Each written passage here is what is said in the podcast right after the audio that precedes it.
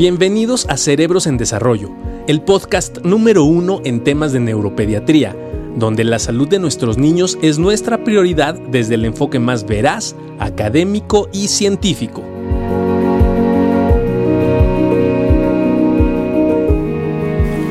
¿Cómo estamos? Soy el doctor Eduardo Barragán Pérez, jefe del Departamento de Neurología Pediátrica del Hospital Infantil de México, Federico Gómez, aquí en la Ciudad de México, y estamos celebrando el Día Mundial de la Epilepsia. Para esto, eh, hemos invitado a una serie de amigos latinoamericanos para poder charlar sobre el tema. La epilepsia sigue siendo uno de los padecimientos neurológicos más frecuentes y que más temor causan en la población, sobre todo entendiendo que en México llegan a afectar a cerca del 2 o al 3% de la población general y que en cerca del 70% de los casos se presenta antes de la adolescencia, lo cual hace que la epilepsia sea mucho más frecuente en los niños y en los adolescentes que en otras áreas o etapas de la vida. Desafortunadamente sigue siendo un tema muy místico y que rodea de muchos mitos al proceso de las crisis. Y es que el ver una crisis convulsiva, esta alteración súbita que puede tener un paciente, realmente a todos nos puede poner este, muy nerviosos y, y no tenemos una explicación específica. Afortunadamente, y como lo iremos viendo a través de los siguientes episodios, vamos a poder ir entendiendo cuál es la perspectiva desde nuestros países latinoamericanos, empezando por México y pasando de aquí hasta el cono sur, para poder explicar qué avances hemos tenido, no solo en materias de diagnóstico, sino también de tratamiento, y cómo esto ha logrado impactar sobre la calidad de vida que tenemos en cada uno de nuestros pacientes. La epilepsia sabemos que se divide en general en dos grandes grupos, unas que se presentan afectando solo una parte del cerebro y que se conocen como epilepsias focales y otras que afectan a todo el cerebro o ambos hemisferios y que se consideran epilepsias generalizadas. En ambos grupos pueden existir fenómenos con crisis de movimiento o crisis con fenómenos sin movimiento. Y también en ambos grupos, sobre todo en las crisis focales, podemos encontrar a veces alteraciones del estado de alerta o en ocasiones no tener una alteración del estado de alerta. Lo más importante cuando tenemos una crisis convulsiva, primero es definir que esto sea por una descarga anormal en el cerebro y que esto lo conlleva a tener una o decir que es una crisis epiléptica y después encontrar la causa. Tenemos que reconocer con los avances que tenemos hoy en materia diagnóstica, no solo gracias a la mejoría en eh, el electroencefalograma que permite identificar fenómenos epilépticos aislados, sino también con el advenimiento de nuevas técnicas de imagen, sobre todo de resonancia magnética estructural, resonancia magnética funcional y ya algunos estudios que me permiten medir el metabolismo cerebral, me permite identificar mucho mejor eh, dónde se encuentra el origen, cuál es la causa y esto me ayuda mucho no solo a determinar y decidir el tratamiento correcto, sino también me ayuda mucho a poder saber el pronóstico que va a tener. A diferencia de lo que se pensaba hace muchos años, en muchos casos hay fenómenos epilépticos que se van que van a durar algún tiempo pero que no son de por vida y que la gente con un tratamiento adecuado puede llegar a lograr a tener una vida prácticamente normal. Claro, a veces tenemos que tener algunas situaciones o condiciones de calidad de vida, de ciertas modificaciones sobre mi estilo de vida, pero nada que no me permita poder llevar una vida adecuada y normal. También hay que reconocer que en los últimos 15 o 20 años han aparecido una serie de nuevos tratamientos farmacológicos de medicamentos que tienen un perfil de seguridad mucho más amplio y que me permiten hacer tratamientos que regulan bien las crisis y que al tener menos efectos secundarios también permiten tener una mejor calidad de vida. En ese sentido hablaremos de los nuevos esquemas o las nuevas eh, opciones terapéuticas que tenemos que van desde algunos tratamientos alternativos hasta la cirugía de epilepsia que cada vez suele ser mucho más específica y mejor dirigida. De esta manera también poder plantear cómo la educación sobre la población, logrando que cada vez más personas conozcan sobre la epilepsia, eh, eh, favorece ¿no? la aceptación a través de la sociedad, que puedan ir a la escuela, que puedan ir a su trabajo y que puedan tener una vida normal. Para esto le hemos pedido a un grupo de amigos latinoamericanos, entre ellos se encuentra el doctor Denis López y el doctor Carlos Barzalló de Ecuador, al doctor Jaime Carrizosa de Colombia, al doctor Luis Carlos Mayor también de Colombia, a los doctores Manuel Campos y Loreto Ríos de Chile, a la doctora Saskia Bermúdez de Panamá, al doctor eh, Gastón Schmidt y Roger Condemaita de Bolivia y a la doctora Milian Velarde de Perú, que nos puedan compartir sus experiencias, que nos puedan compartir cómo están viendo el fenómeno de la epilepsia en Latinoamérica, qué tanto hemos logrado avanzar en los últimos 10 años y hacia dónde nos dirigimos. Espero que a través de todas estas cápsulas podamos mejorar el conocimiento de las epilepsias, seguir luchando contra el estigma y favorecer y permitir que cada persona con epilepsia pueda llevar una vida normal, que pueda tener un desarrollo total de sus potenciales como ser humano y que permita también a la familia gozarlos plenamente. Pasemos a las preguntas y escuchemos cuáles fueron las respuestas de nuestros colegas expertos de Latinoamérica. Pregunta número 1. Aquí estamos con nuestros amigos latinoamericanos y les estamos preguntando que nos compartan su punto de vista sobre el momento actual que vive la epilepsia en Latinoamérica y qué tanto hemos logrado avanzar con otras alternativas de tratamiento diferente a los medicamentos farmacológicos. Entre nuestros invitados, le pediría que lo contestara el doctor Luis Carlos Mayor, neurólogo de la Universidad de la Fundación de Santa Fe. Él eh, es una persona que durante muchos años ha trabajado fuertemente en el desarrollo de las epilepsias en Latinoamérica, ha tomado una serie de fellows y boards en epileptología, es neurofisiólogo y imparte la cátedra de neurofisiología en la, Universidad de, ya de Colombia y le vamos a pedir que nos pueda contestar estas preguntas.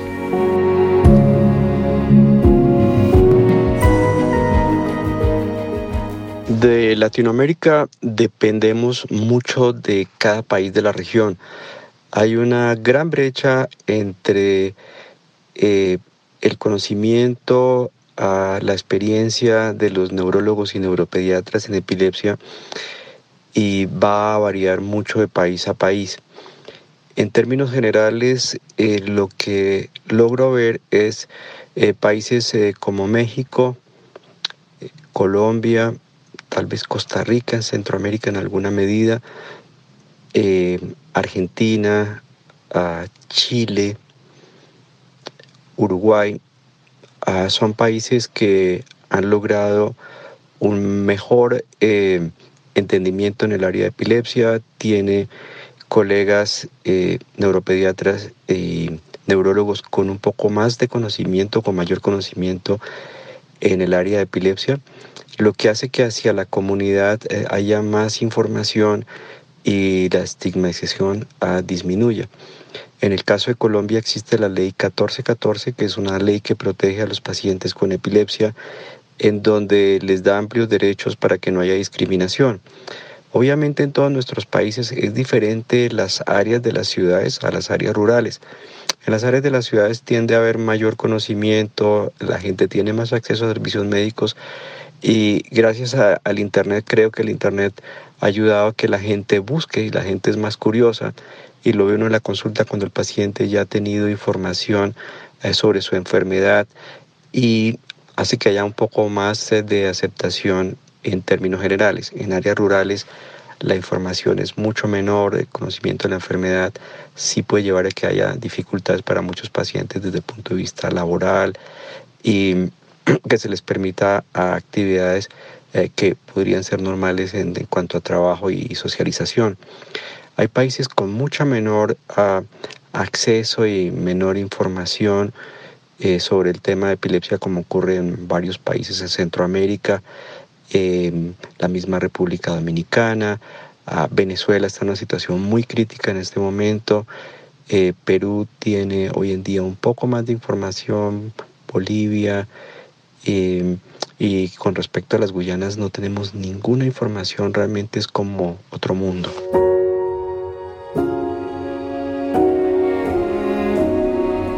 Agradecemos también al doctor Denis López Naranjo, neuropediatra de Quito, Ecuador.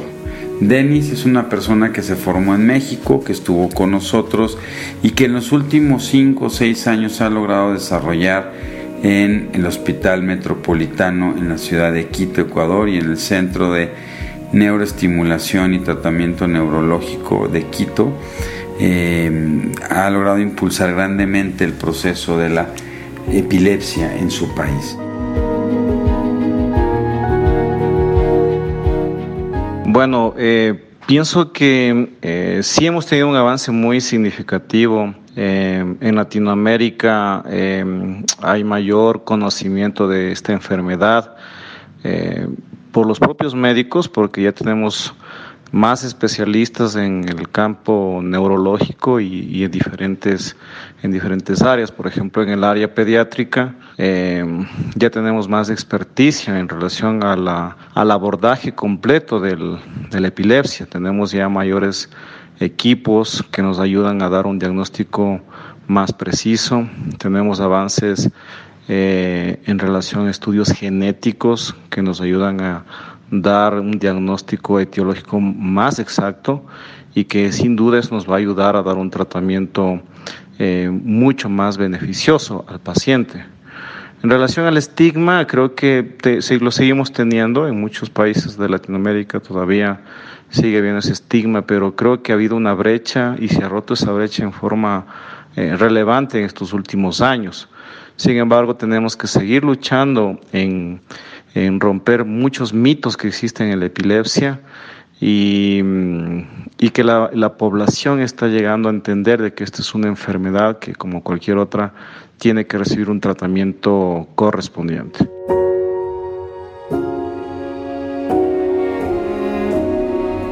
Agradecemos también a la doctora Miriam Mercedes Velarde de Perú, ella es neuróloga pediatra y trabaja en el Instituto Nacional de Ciencias Neurológicas de Lima, Perú, y actualmente es la presidenta de la Asociación Peruana de Neurología en la ciudad de Lima. Y una amiga entrañable de hace muchos años. Hemos compartido eh, trabajos en toda la región, no solo en el, el, ámbito de la epilepsia, sino también en el ámbito de los trastornos del neurodesarrollo, como el trastorno por déficit de atención.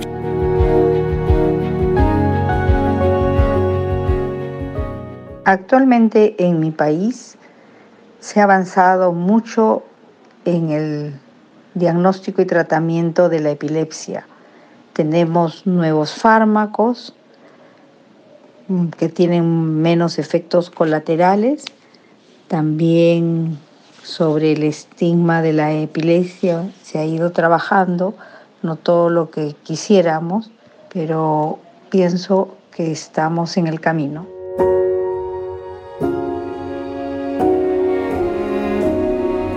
Agradezco también la participación de mi amigo y mi maestro, el doctor Gastón Schmidt Bacaflores. Él es neurólogo pediatra del Hospital Materno Infantil de La Paz, Bolivia, una persona muy eh, proactiva, una persona que trabaja muchísimo en el área de, de las epilepsias. En Bolivia, junto con el doctor Edil, lograron impulsar la creación del capítulo latinoamericano de la Liga contra la Epilepsia en Bolivia y son de las personas que más trabajan en videoelectroencefalografía. También trabaja de manera importante en la Caja Nacional de Seguridad Social este, como neurólogo pediatra, impulsando y trabajando sobre la población. Muchas gracias, Gastón. Momento actual que vive la epilepsia, considero que existe un gran avance en tanto en el diagnóstico, la correlación con el electroencefalograma y la indisoluble necesidad de la, de la imagen por resonancia magnética para el estudio de la epilepsia. Creo que existe un mayor nivel de concienciación, de presencia de, la, de, este tipo de enfermedad en la, en la población, sin llegar todavía aún a quitar este estigma que, el, que, que se constituye al ser epiléptico.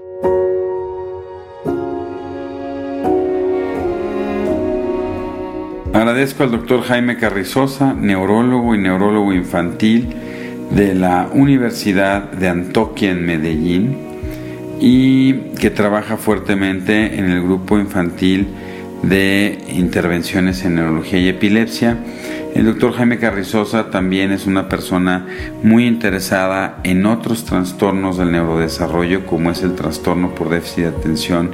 y los trastornos del espectro autista, y ha trabajado fuertemente, fue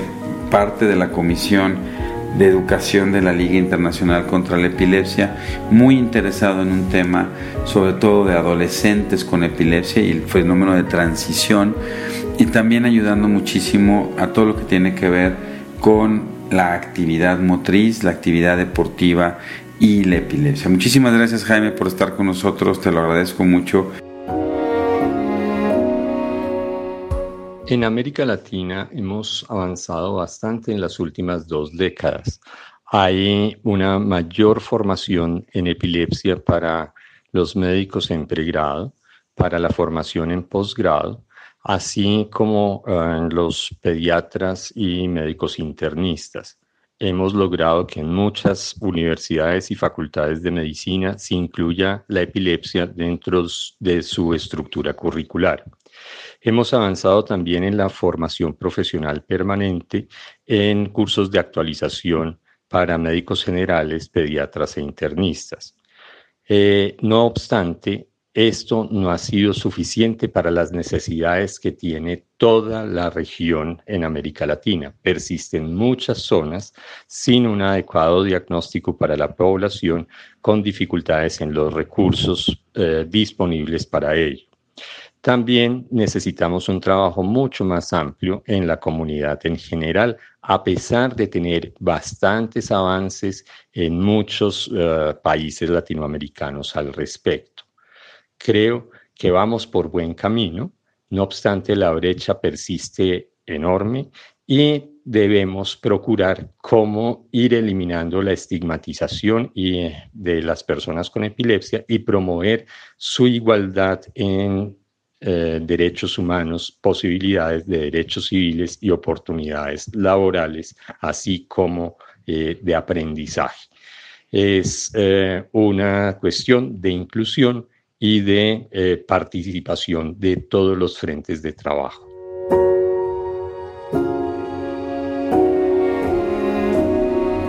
También está con nosotros el doctor Manuel Campos, Manuel, ex chairman de la Comisión Latinoamericana de Epilepsia,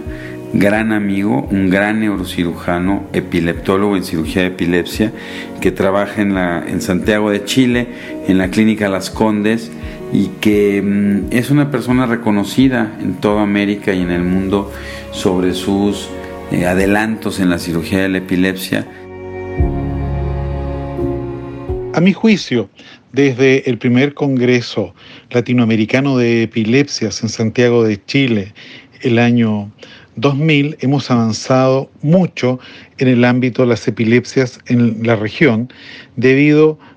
que nos hemos puesto de acuerdo todos los especialistas que trabajamos en epilepsias, tanto en niños como en adultos, en cómo afrontar el tratamiento médico y cuáles son los requerimientos mínimos de diagnóstico y tratamiento. A pese a que hemos hecho un gran esfuerzo por romper el estigma que rodea esta condición, lamentablemente nos queda aún mucho por hacer, debido, ¿no es cierto?, en gran parte a la desinformación de nuestra comunidad e información errónea que rodea esta condición, tales como que una persona que tiene crisis epiléptica no tiene la misma inteligencia o las mismas capacidades que una persona, entre comillas, normal, siendo que la gran mayoría de personas con epilepsias, el dos tercios controlan totalmente sus crisis y pueden hacer una vida totalmente normal sin ninguna restricción.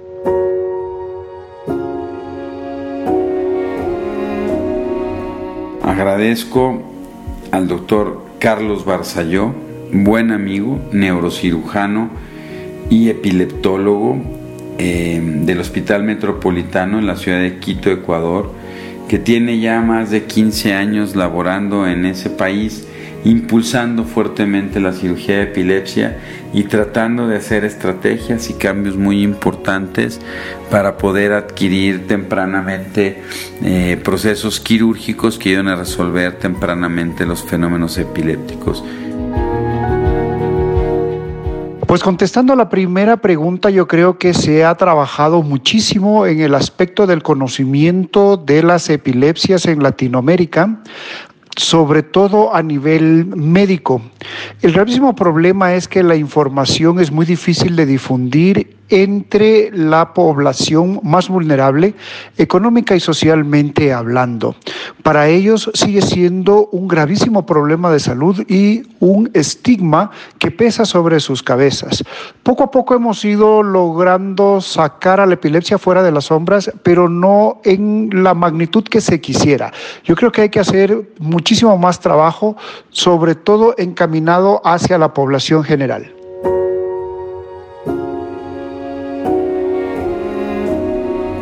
También agradezco mucho la participación de Roger Condemaita en la ciudad de La Paz, Bolivia. Roger eh, también se formó en el Hospital Infantil de México como neurólogo pediatra y desde su llegada a La Paz, Bolivia ha sido muy activo en la participación no solo de ayudar a fomentar un tratamiento adecuado a las epilepsias en su país, sino también en la educación a través de la radio, la televisión y las redes. Pues la epilepsia en nuestros países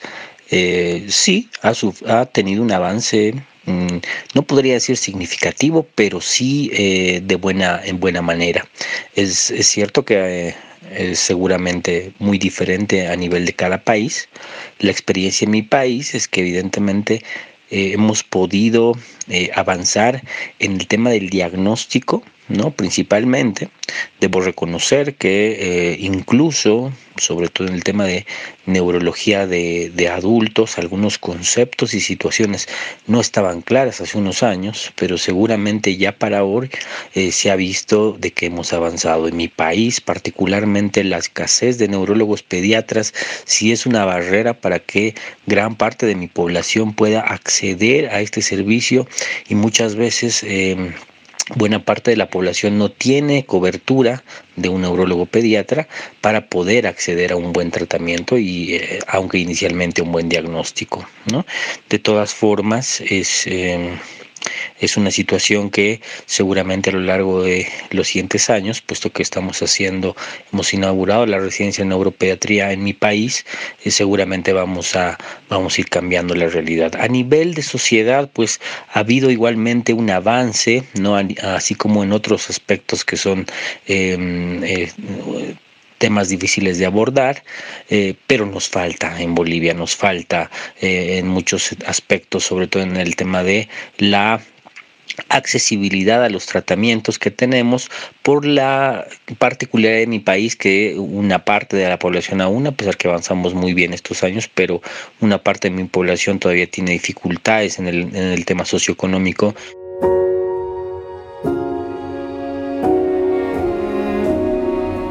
Puedes darle play al siguiente episodio para escuchar otra de las preguntas o si prefieres puedes escuchar el episodio de la entrevista completa.